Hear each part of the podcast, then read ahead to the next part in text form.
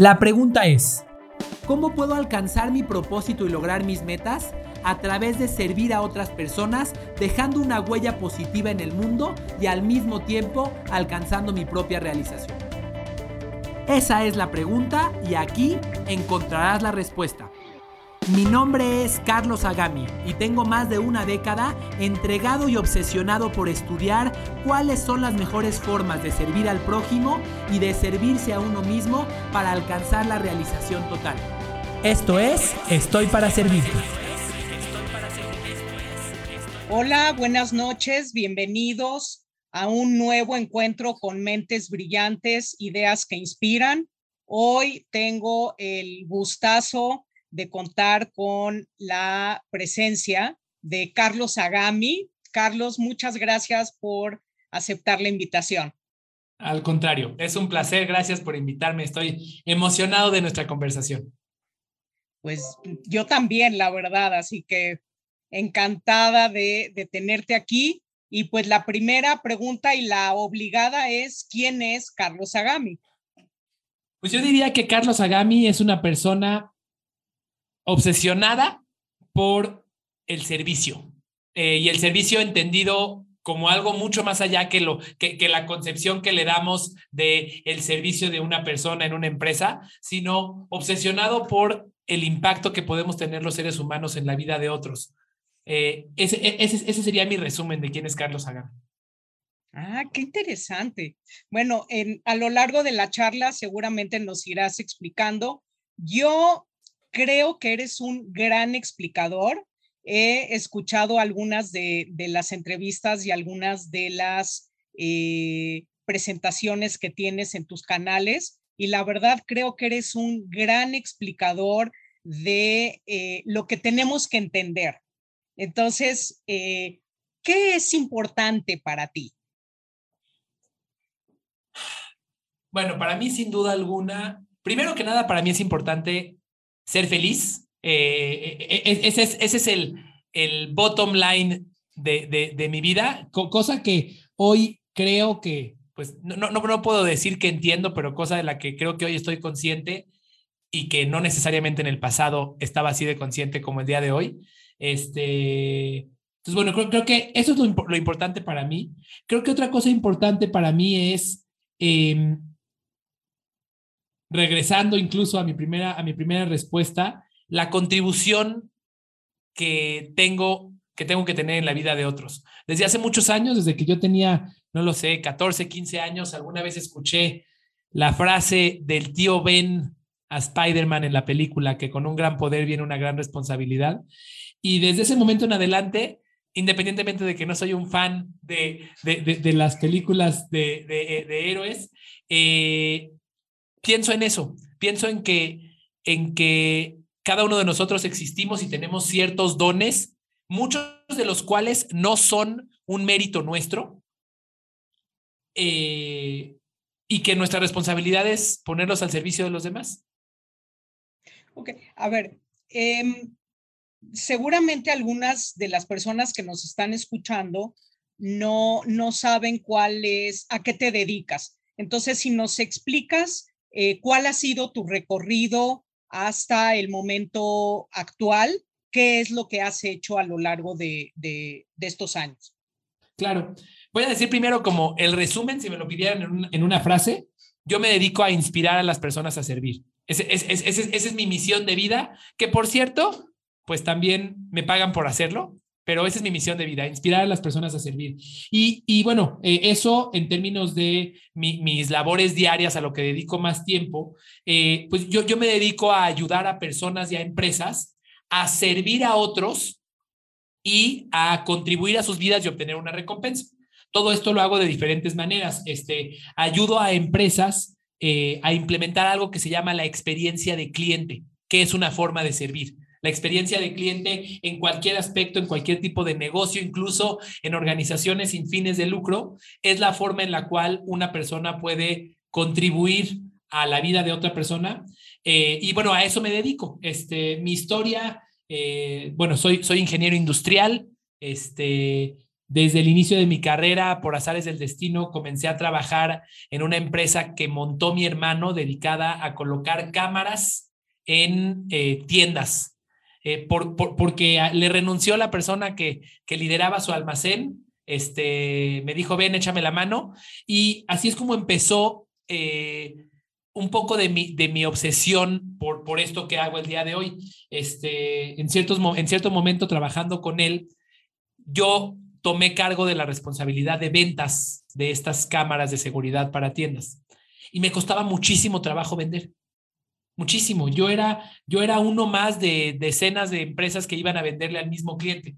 Y entonces, siendo ingeniero industrial, me pregunté cómo puedo, cómo puedo salirme de esta competencia.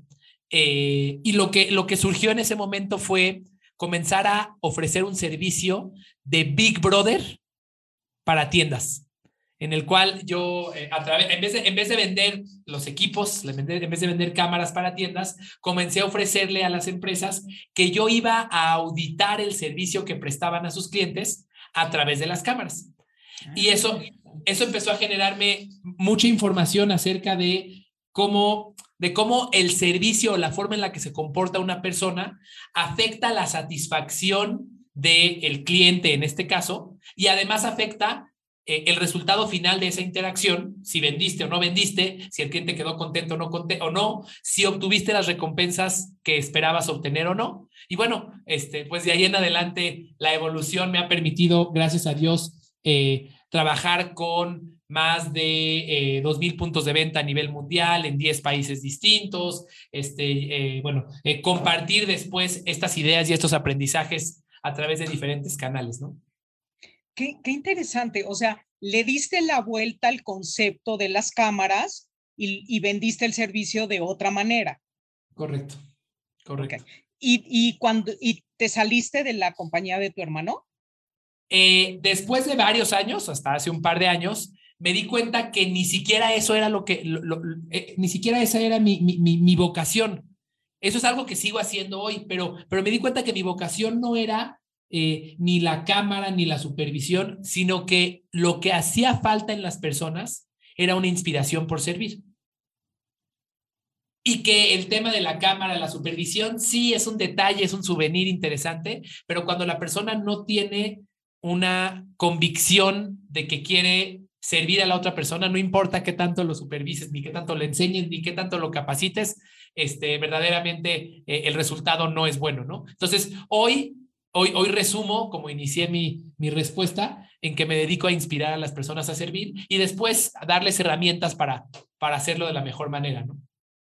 Eh, cuando dices que es en 10 diferentes países, eh, tú te, te trasladas al lugar en donde te contraten y ahí das la capacitación?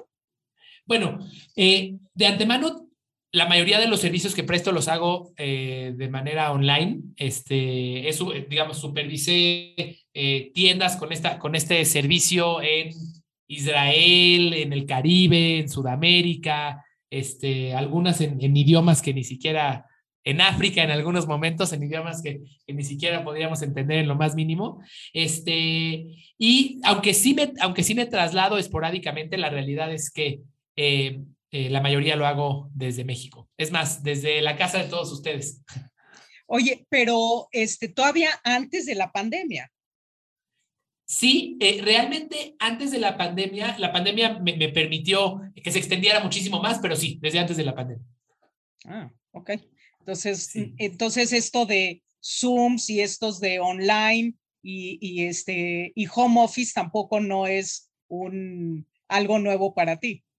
Bueno, la realidad es que mis valores cambiaron con la pandemia. Yo antes era de esos que estaba fuera de la casa a las 6 de la mañana y regresaba a las 8 o 9 de la noche y eh, empezó a cambiar desde el nacimiento de mis hijos, pero la pandemia me vino me vino a transformar esto por completo. Sí, realmente no, no, no, no soy de los, de los viejitos en el home office.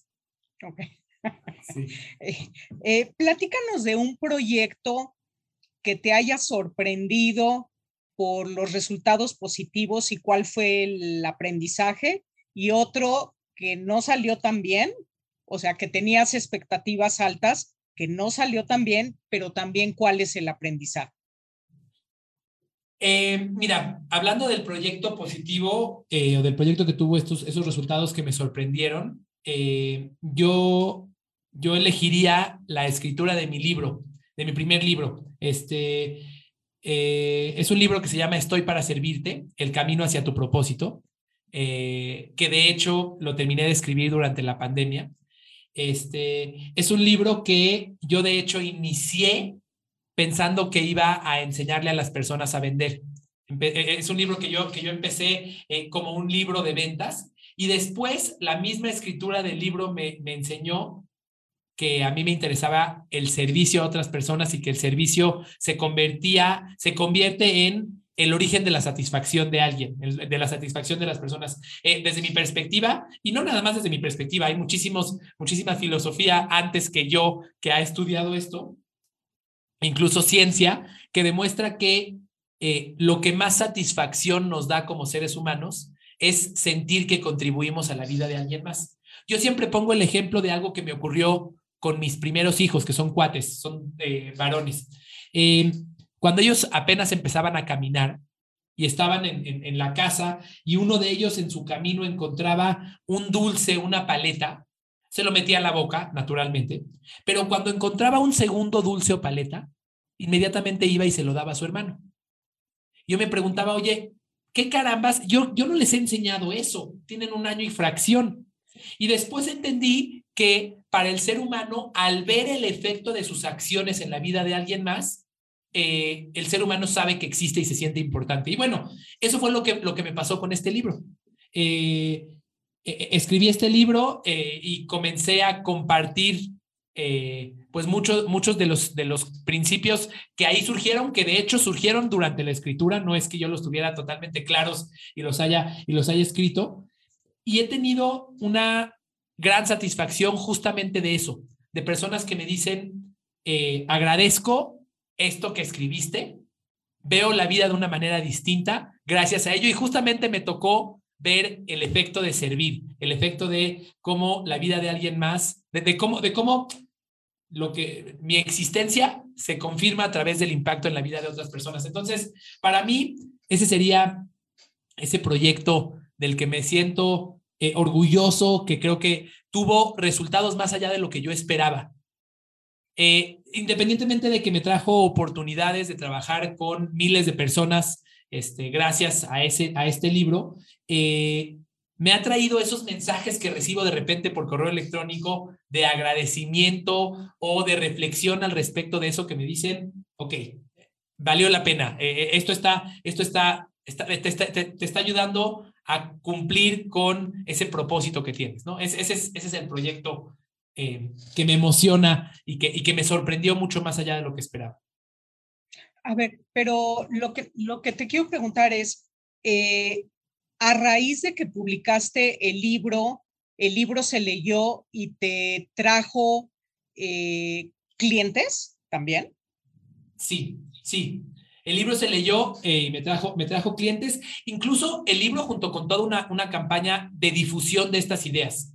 Yo te cuento, Brosnia, prácticamente cuatro o cinco veces por semana escribo eh, una reflexión que mando por correo electrónico a una base de cuarenta y tantas mil personas, eh, que es mi reflexión del día, de lo que me pasó ayer o de lo que estoy aprendiendo o incluso de las preguntas que tengo y todo eso está vinculado con el libro. Entonces, digamos que el libro por sí mismo quizás no hubiera tenido difusión.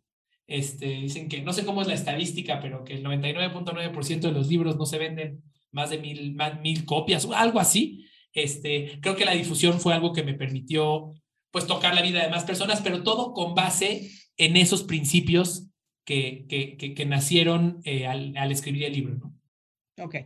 ¿Y, ¿Y, cuál sería el proyecto que no salió tan bien? Eh, mira, te diría, eh, te, te, mencionaba yo hace algunos momentos eh, de este servicio que presto de eh, el Big Brother de, estudiar el servicio en diferentes puntos a través de cámaras. Es algo que llevo haciendo hace prácticamente 10 años. Y es algo que desde que lo lancé y un poquito por, por la influencia de mi entorno, eh, por ego, yo pensaba, no, no, esto va, va a llegar a cientos de miles de tiendas en el mundo. Ese, esa era mi, mi expectativa. Y, y, en muchas ocasiones establecía esa meta. Y cuando me pedían proyecciones de lo que iba a hacer, yo hacía la famosa gráfica de, de palo de hockey, que, que, es, es un, un, crecimiento así, ¿no? Eh, y la realidad es que no fue así.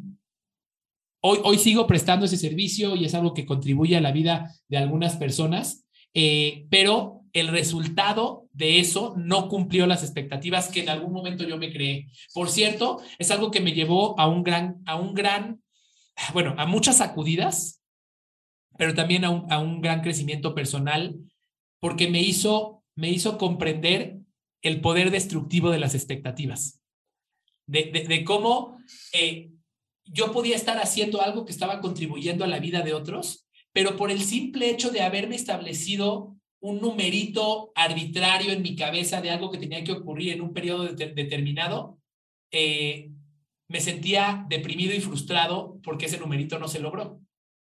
Entonces, ese, ese te diría, es un proyecto muy importante en mi vida, que marcó muchísimos aspectos de mi vida, pero que no salió como yo lo esperaba originalmente. ¿Y, y, y qué pasó con, con, con, esa frustración? O sea, cuando te diste cuenta que no ibas a llegar o que no, o que no era real la expectativa que te habías puesto, ¿qué pasó? Mira, lo primero que te cuento es que esa frustración no fue solo mía. Yo, yo vendí esa frustración a muchas otras personas. Yo vendí esa frustración a socios, yo vendí esa frustración, yo vendí, bueno, yo vendí esa expectativa más bien a socios, a una aceleradora de negocios, la más grande del mundo, y todos estaban esperando que Mark Zuckerberg quedara chiquito frente a mí, ¿no? Este, y tengo que decirte que mucho bajo la, bajo el pensamiento de sigue luchando y persiste y ya se va a lograr, me aferré a ella por mucho tiempo. Me aferré mucho más al producto que ofrecía que a la necesidad que resolvía. El mercado me estaba diciendo que la forma en la cual yo estaba sirviéndolos no era la adecuada porque mis expectativas no se cumplían. Este, llegar, hubieron momentos en mi camino en los cuales llegué a estar en 1600 puntos de, puntos de venta de diferentes partes del mundo y que a los dos meses me regresé a 400 o a 300. Eh, y entonces, eh, fue un, gran, fue un gran maestro al que tengo que reconocer que me tardé en aprenderle. Hasta que, hasta que la vida, incluso la pandemia fue, fue, fue una, una parte de la, de la lección, me enseñó que lo importante para una persona a quien queremos servir es la necesidad que le resuelves y el problema que tienes y no la herramienta que estás ofreciendo. De cierta forma, yo me obsesioné con mi martillo y quería ver clavos en todos lados en vez de pensar, en vez de pensar en, oye, pues, ¿qué vamos a construir? ¿Qué necesita la otra persona? A lo mejor no necesitaban un martillo. Wow. Oye, y a ver, entonces, ¿estamos hablando de 10 años para acá? Eh, esto arrancó hace 10 años, sí. ¿Y, ¿Y cuándo dejaste ese martillo y empezaste a ver otras herramientas? O, digo, es que me parece fascinante el poder distinguir estas cosas que son tan importantes, el, el que la herramienta eh, no necesariamente es la adecuada para resolver las necesidades de, del cliente. Sí, sin duda. Hay, un concepto de un autor de la Universidad de Harvard que se llamaba Theodore Levitt, que se llama miopía de marketing que es justamente eso, que yo se lo enseño y se lo enseñaba a otras personas desde hace mucho, pero en mí no lo había visto.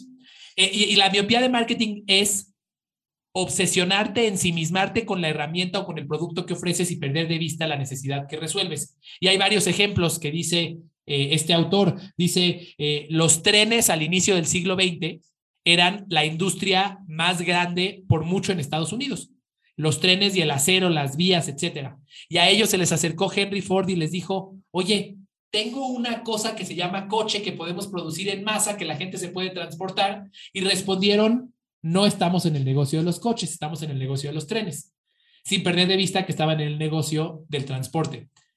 Y como eso podemos contar muchas historias más. Blockbuster pensó que estaba en el negocio de la renta de películas cuando estaba en el negocio de eh, el entretenimiento. Este, eso mismo me ocurrió a mí. Eh, creo que tienen que ver muchos, muchos aspectos, eh, entre ellos el ego de demostrarle a otras personas que tenías la razón. creo que es uno de ellos. Y bueno, respondiendo a tu pregunta, mi cambio vino, creo, creo que fue gradual, pero empezó hace tres años cuando, cuando, cuando, cuando comencé a visualizar o comencé a, a, tratar de cumplir este objetivo de inspirar a las personas a servir. Y entonces dije, a ver, espérame, espérame, mi objetivo no es supervisarlas, mi objetivo es inspirarlas a servir. Y si la supervisión les puede ayudar, qué bueno. Pero habrá, habrá quienes no la necesiten y quienes necesiten otra cosa.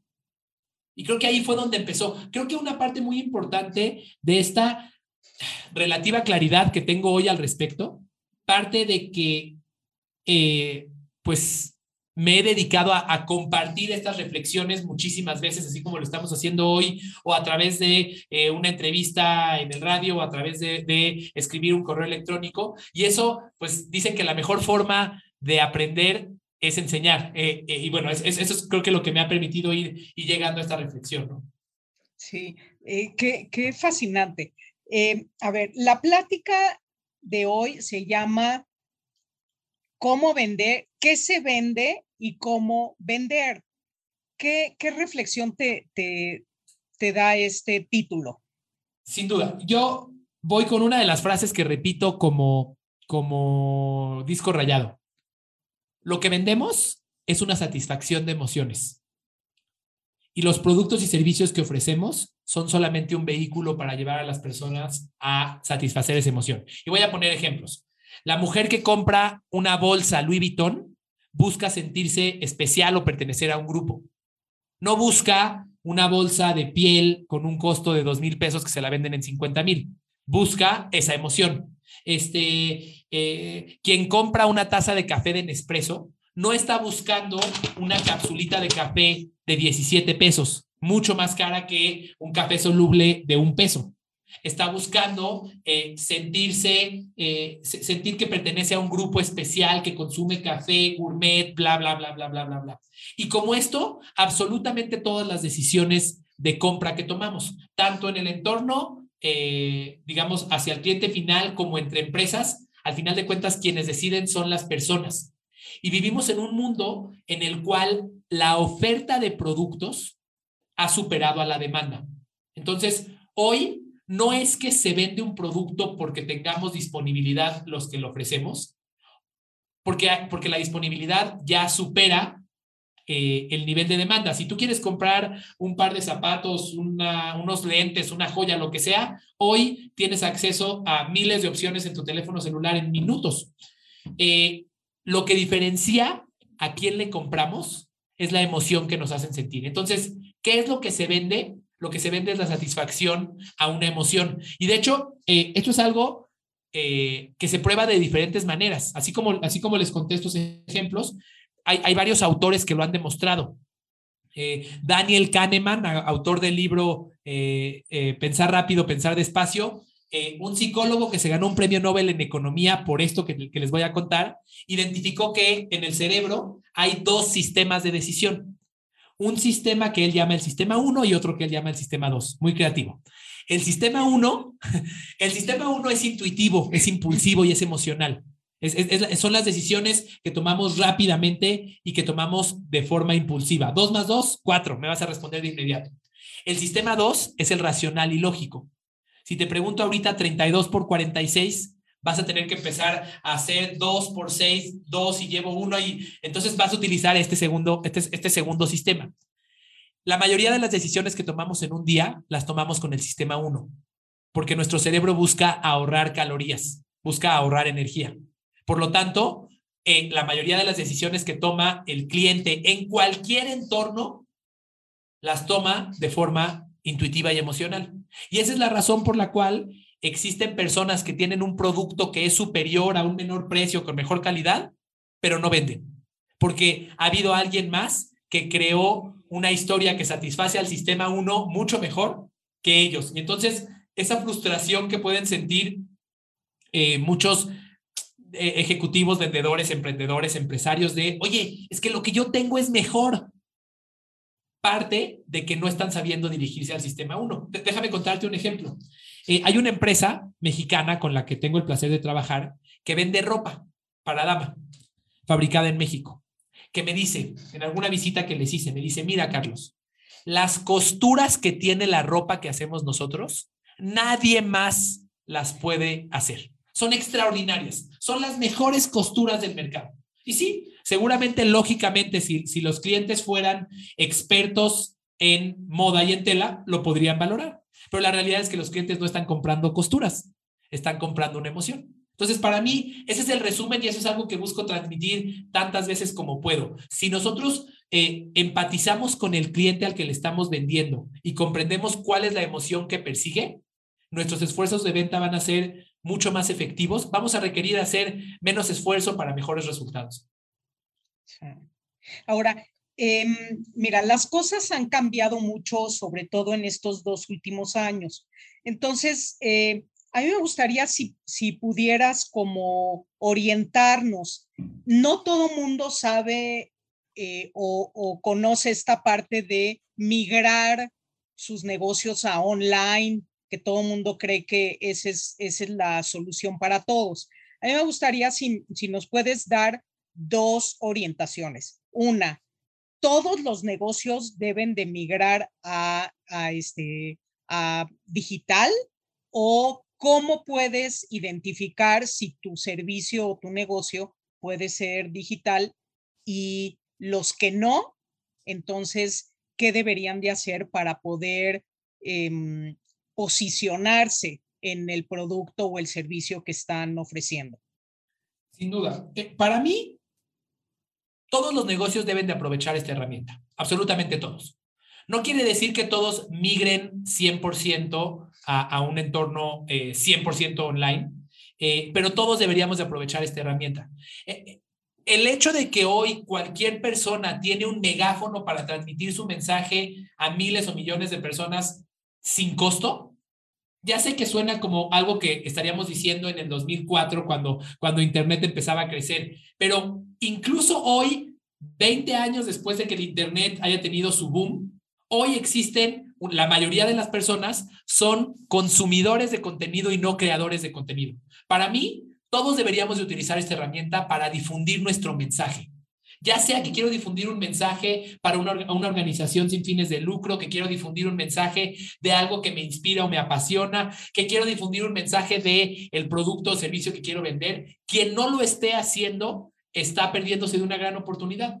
Porque existen otras marcas que seguramente lo están haciendo. Entonces, para mí, para mí es, es para absolutamente todos. Hay que saber, eh, hay que saber adaptarlo a las necesidades de cada uno de los clientes para saber en qué tono, en qué canales, dependiendo de qué es lo que vendes, dependiendo de qué vendes, saber eh, cómo transmitirlo. Pero para mí, 100% es para todos y es una herramienta subaprovechada. No me refiero subaprovechada, no solo, no solo porque no todos la estén usando, sino porque la mayoría la utilizan de una forma equivocada. La mayoría utilizan las herramientas digitales como si fuera un canal de televisión de puros comerciales.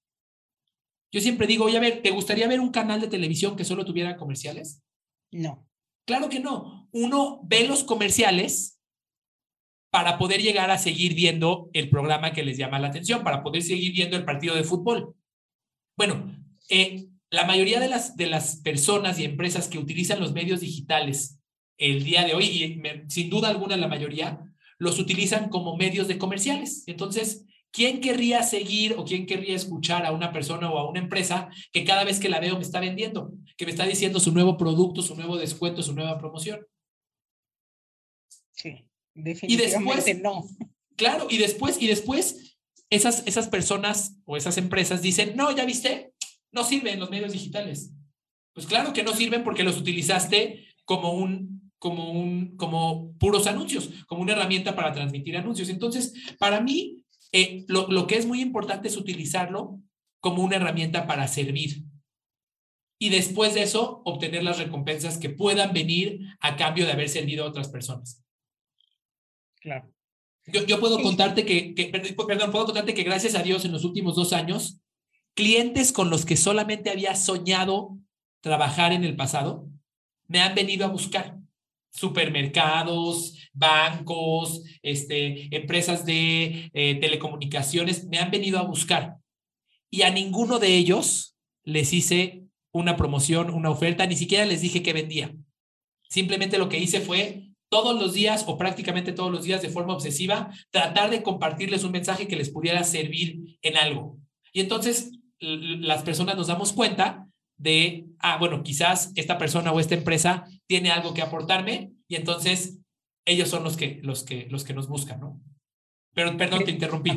No, fantástico. Ahora, la, la parte de que, que hay gente que, pues que, que es a la, a la viejita, ¿no? Que, que no saben bien, eh, tienen su tienda en el centro, eh, no, o sea, ¿qué pasa con estos negocios que a lo mejor siguen siendo muy buenos negocios, pero que uno ya con, con, con esto, como tú dijiste, pues ya como que ves que, que, que no están actualizados, pero no sé, o sea, hay como esta, eh, este contraste de ideas, de forma de, de hacer negocios, que es válido uno como el otro, pero como que uno se queda, pues, este, sorprendido de, de, de que en, en, un país, pues, vivan las dos, eh, los dos sistemas de venta, ¿no? Mira, me, me encantaría empezar por decirte que yo era de esos y no hace mucho. Este, mi esposa tiene 10 años que me dijo, tienes que estar en redes sociales y yo no estoy en redes sociales sino hasta hace tres o cuatro.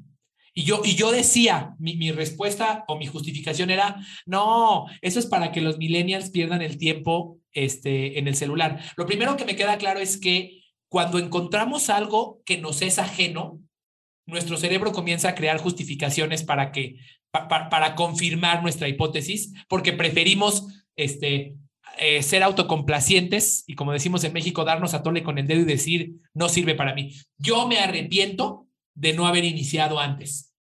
Entonces, lo primero, primero empiezo reconociendo que yo era de ellos y que entiendo de dónde viene.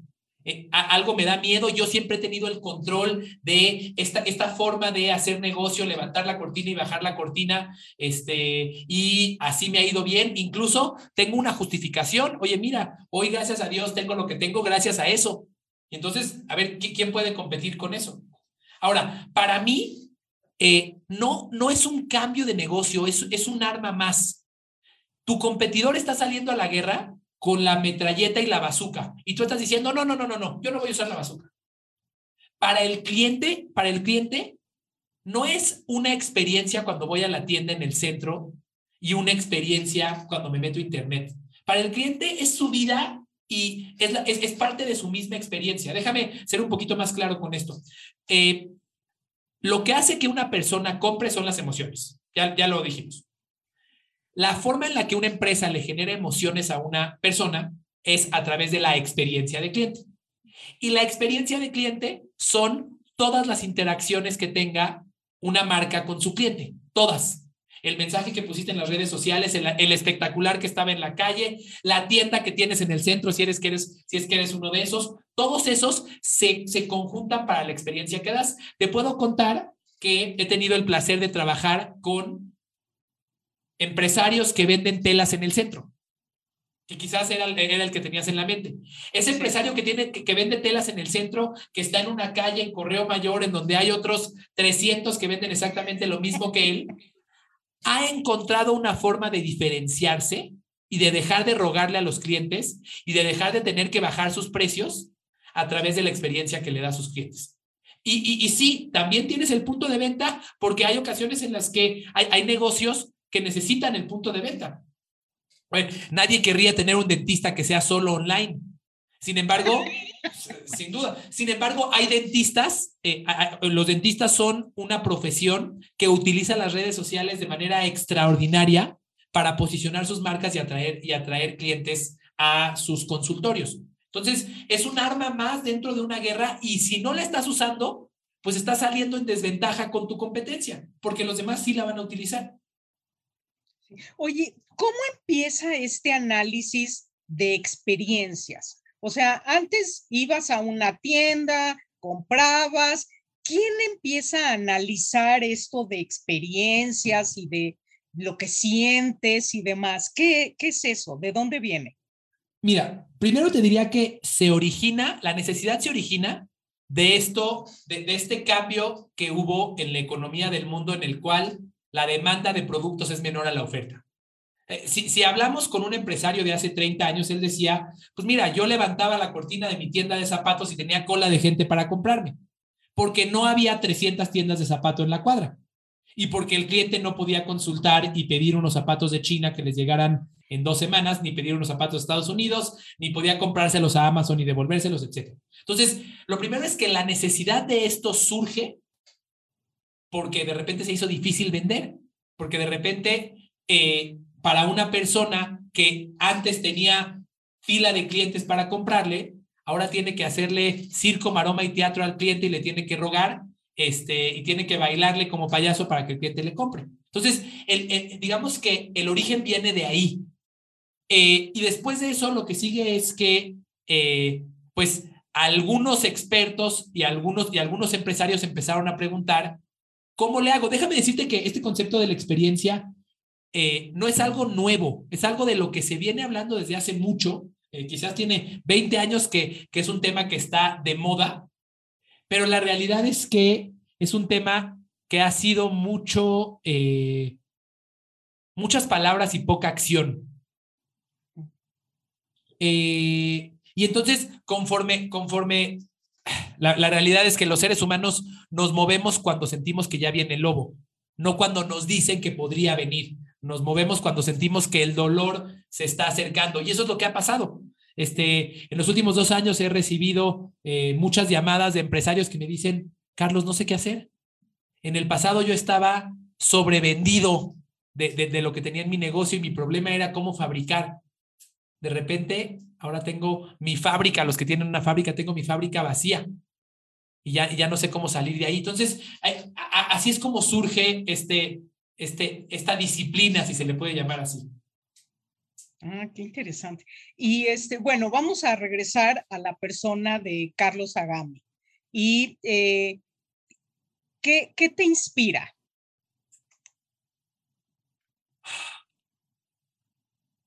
Me inspira, me inspira, me inspira cumplir con, con, con el propósito por el que estoy aquí. Eh, eh, eh algo que pienso mucho es que de repente, de repente, cuando creemos en que podemos contribuir a la vida de otros, y, y, por alguna razón se nos acaba la gasolina, de repente nos pasa, ¿sabes qué? Ya estoy cansado, estoy agotado, eh, nos, nos, nos, dan ganas de tirar la toalla.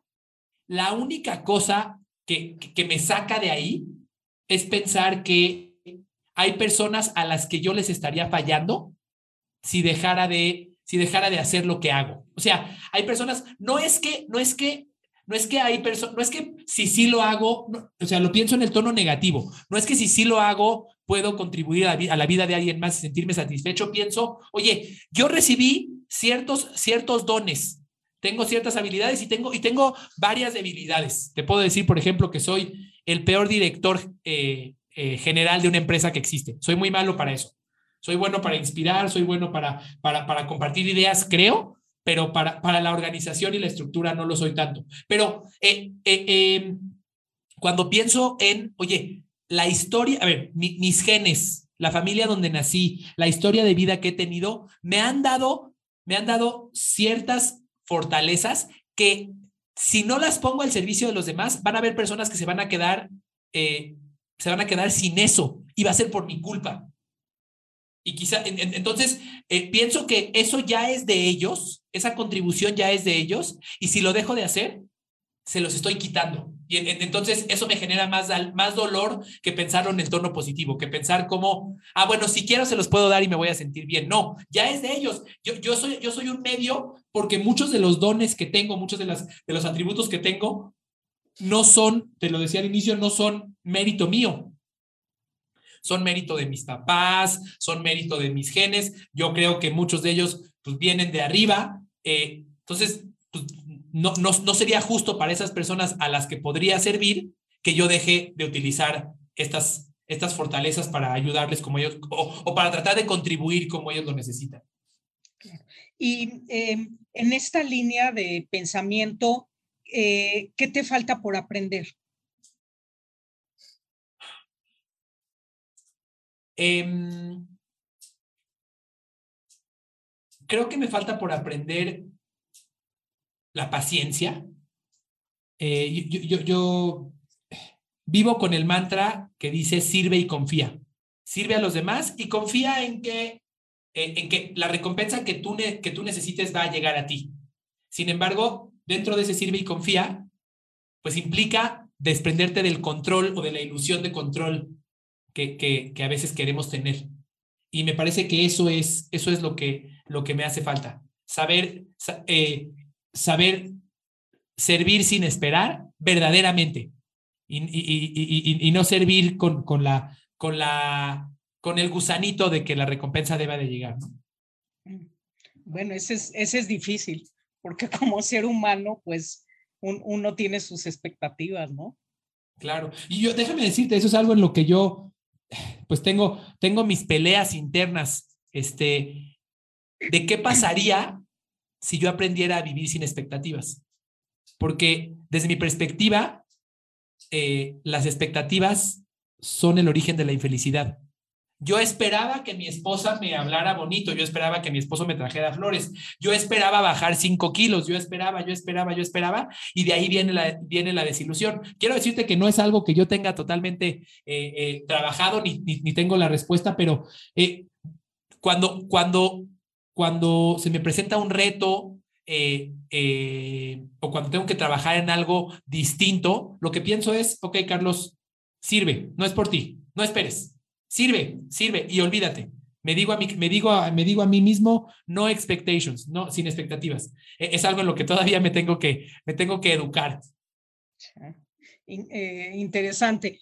¿Y, y qué, qué proyecto eh, te gustaría desarrollar que todavía no desarrollas? Em, actualmente tengo, varios proyectos que, que, estoy, eh, bueno, algunos en proceso de desarrollar y otros para el futuro. Estoy escribiendo un segundo libro en el cual eh, busco darle a los emprendedores y a los empresarios los pasos porque en nuestra conversación te habrás dado cuenta, hemos hablado mucho de el porqué y del propósito y de la razón, pero estoy seguro que hay quien está escuchando que dice, sí, ok, padrísimo, ¿y cómo? ¿Cómo le hago? Este, entonces, bueno, ese, ese, ese es un, un, elemento muy importante en el que estoy trabajando. Estoy, primero Dios, pronto, pronto a, a, terminar. Llevo diciendo que estoy pronto a terminar durante los últimos seis meses, pero estoy pronto a terminar. Este, ese es uno. El, el otro que viene junto con ese es el de expandir la difusión de lo que hago. Este, justamente aprovechando los canales digitales, esto, esto que yo hago podría tocar cientos de miles o millones de personas al día y para ello se requiere una, eh, una estrategia de difusión y se requiere inversión para hacerlo. Entonces, ese es un proyecto muy importante para mí para llevar a cabo eh, este año. Otro proyecto que no estoy ejecutando, pero que es algo que me, que me emociona mucho, eh, es un proyecto que yo tomé el 29 de junio de 2014. El 29 de junio de 2014 fue el día que México perdió en el Mundial contra Holanda. Seguramente lo recordarás. No, no fue penal. No era penal, exactamente. Exactamente. Eh, mi esposa y yo vimos ese partido con mi familia. Mi esposa en ese momento era totalmente apasionada del fútbol, tan apasionada que después de que México perdió, se fue a la calle y se sentó en la banqueta a llorar. Eh, pero, pero, ese día para mí me, recordó algo que para mí es muy importante eh, y tiene que ver mucho con la cultura en México. Eh, cuando, el, cuando el, la selección de Brasil va al Mundial, su objetivo es ser campeón. Cuando la selección de Alemania va al Mundial, su objetivo es ser campeón. Cuando la selección de Francia va al Mundial, su objetivo es ser campeón. Cuando la selección de México va al Mundial, su objetivo es llegar al quinto partido. Su objetivo es llegar a los cuartos de final. Y eso, aunque es un reflejo del fútbol y el fútbol puede tener muchos asegúnes y, y política y lo que ustedes quieran, eh, en realidad es un reflejo de la cultura en México. Entonces, ese día, eh, encerrados, mi esposa y yo estábamos de vacaciones, entonces estábamos en un hotel, encerrados en el cuarto de hotel con la luz apagada, eh, cuando todavía había, todavía había luz del día, deprimidos, dije, tengo que hacer algo al respecto. Y en ese momento me metí a internet y compré un dominio de una página de internet que se llama Más allá del quinto partido.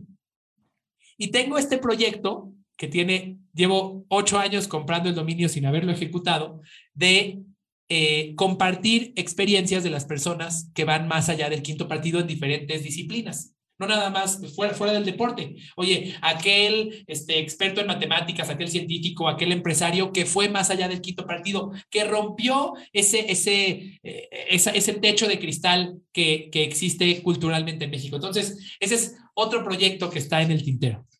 Fantástico. Bueno, y ayer también ya estábamos con el alma, mano, que si no ponen ese penal, yo no sé qué. Y ayer, ayer, ayer dicen que tampoco era penal. No, tampoco.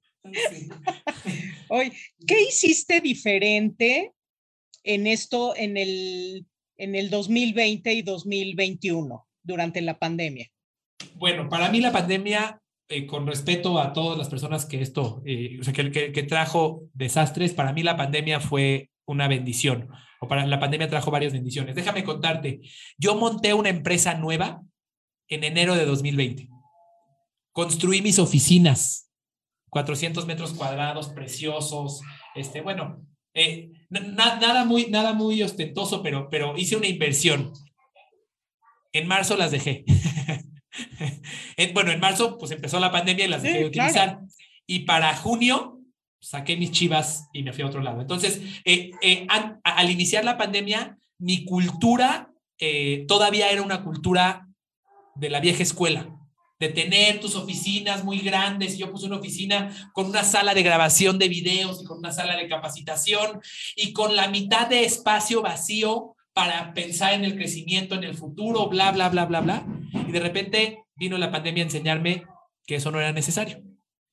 La pandemia hoy me permite, eh, bueno, me, ha convertido en alguien mucho más, mucho más eficiente. Yo antes trabajaba eh, de manera superficial. Estaba tan apresurado por llegar de la casa a la oficina, pasar en el tráfico, ir en el tráfico para ir a visitar al cliente, bla, bla, bla, bla, bla, bla, bla, que mi nivel de concentración para producir trabajo de valor era muy bajo.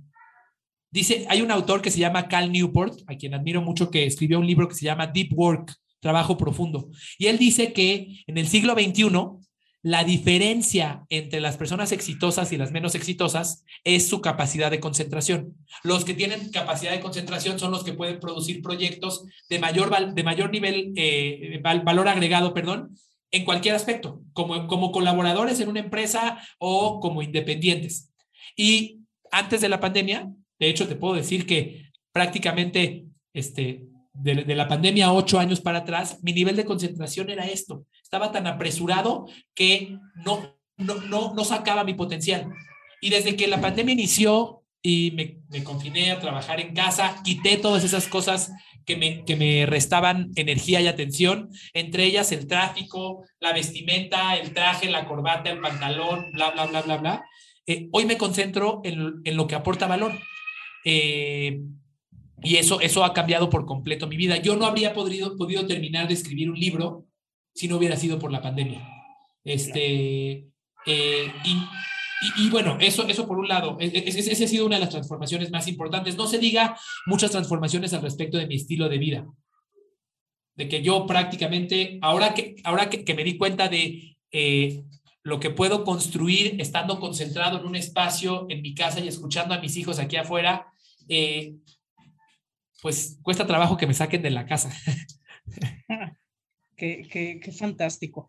Te tengo dos últimas preguntas. Una, ¿qué es el futuro para ti?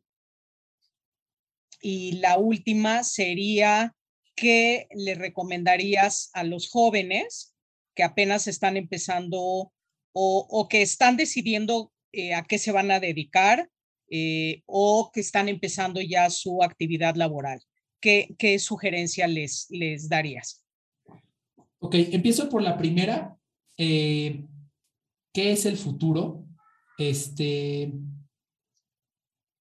la verdad es que creo, creo que la forma en la que vivo, y, a lo mejor no lo, tengo, no lo tengo verbalizado, no lo tengo conceptualizado desde antes, pero me parece que la forma en la que vivo es el futuro no existe. O sea, he aprendido a dejar, de, a dejar de preocuparme por el futuro.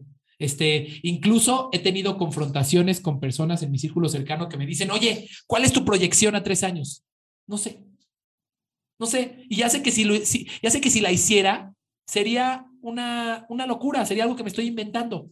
No sé, mejor me enfoco hoy en lo que tengo que hacer hoy y dejo de pensar en esas, en esas, en esas, en esas ilusiones de que podemos controlar el futuro. Entonces, hoy para mí el, el, futuro es nada, es nada. Eh, y procuro eh, mantenerme lo más alejado de pensar en él. Este, sí, sí, claro que tengo proyectos, claro que tengo cosas que, eh, digamos, cosas en las que trabajo, pero, pero, pero justamente por esto que platicábamos de desprenderme de las, de las expectativas, procuro cada vez más dejar de vivir en el futuro. La verdad es que las expectativas en el pasado me causaron mucho dolor y pretendo no vivir, no vivir aferrado a ellas. Sí, increíble. ¿Y, qué, le qué le recomendarías a, gente joven que apenas está empezando su, carrera o, su actividad laboral? Sin duda. Eh, creo, que, creo que vivimos en un momento de un cambio cultural muy importante en el que algunos lo están abrazando y algunos no. Eh, venimos de, venimos de una, de una cultura que nos enseña que si logras mantenerte, eres exitoso. Y si logras tener dinero en la cuenta, eres exitoso. Y, bueno, pues eh, muchos hemos, hemos gozado de los privilegios de que alguien más haya hecho eso. No, puedo juzgar a quienes han vivido en el pasado con esas, con esas eh, circunstancias. Pero para mí, aquellas personas que logran ganar dinero llegan aquí si es que lo puedo poner en un nivel. Pero aquellas personas que logran ganar dinero sintiendo que están haciendo algo que aman, disfrutando su trabajo y contribuyendo a la vida de otros, llegan aquí. Para mí, el mensaje que yo le daría a quien está empezando es, tírale aquí, no acá. Tírale a, a, lograr las dos cosas. Claro que ganar dinero es parte de la vida, claro que es importante, tienes que, tienes que poner pan en la mesa, este, eh, no pagas en la, en la tienda con sueños, ni con emociones, ni con absolutamente nada. Pero eh, es, desde mi perspectiva, el nivel de realización que, llegue cuando, que llega cuando estás, cuando logras, sí, mantenerte y tener el sustento, pero haciendo algo que te apasiona, haciendo algo que amas, haciendo algo que sientes que contribuye a la vida de los demás, es increíble. No puedo decir si es mayor o menor. En mi perspectiva, desde mi opinión, es increíble este que está de este lado. Entonces, yo los invitaría a no pensar en solo, ah, bueno, pues esto se está vendiendo, hay que comprarlo y venderlo. No, piensa en, oye, ¿qué contribución quiero tener a la vida de otros? Y quizás este es el, el, camino que te va a llevar a, a, darlo. Si tú me hubieras preguntado a mí cuando era chiquito, si a mí me apasionaban las cámaras de seguridad, te hubiera dicho, pues claro que no. A nadie en el mundo le apasionan las cámaras de seguridad. Nadie, tienes que estar loco. Eh, sin embargo, eh, me parece que para llegar a eso que, a eso que te, que te hace sentirte realizado, pues lo único que tienes que hacer es probar en los caminos que te pone la vida enfrente, pero siempre con esta expectativa. No quedarte con la expectativa de, bueno, ya, ya, ya, este, gasto 10 y gano 20, entonces ya. No, no, no, no.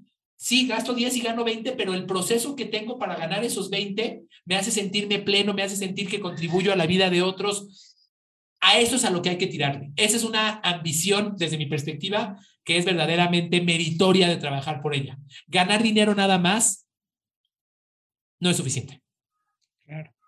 Pues te agradezco muchísimo. Ha sido una, un recorrido eh, fantástico y, yo te aprecio muchísimo que hayas eh, estado con nosotros. en, este, en esta iniciativa de Mentes Brillantes, Ideas que Inspiran, para, sí, para inspirar y para poder cambiar eh, en algunos casos, pues, la manera de pensar de algunas personas. Muchísimas gracias. Ha sido un placer. Gracias por la, por la entrevista y por la introspección que me causaste. Muchas gracias. Muchas gracias. Bueno, pues a todos los esperamos en la próxima, en el próximo encuentro con Mentes Brillantes, Ideas que Inspiran. Hasta pronto.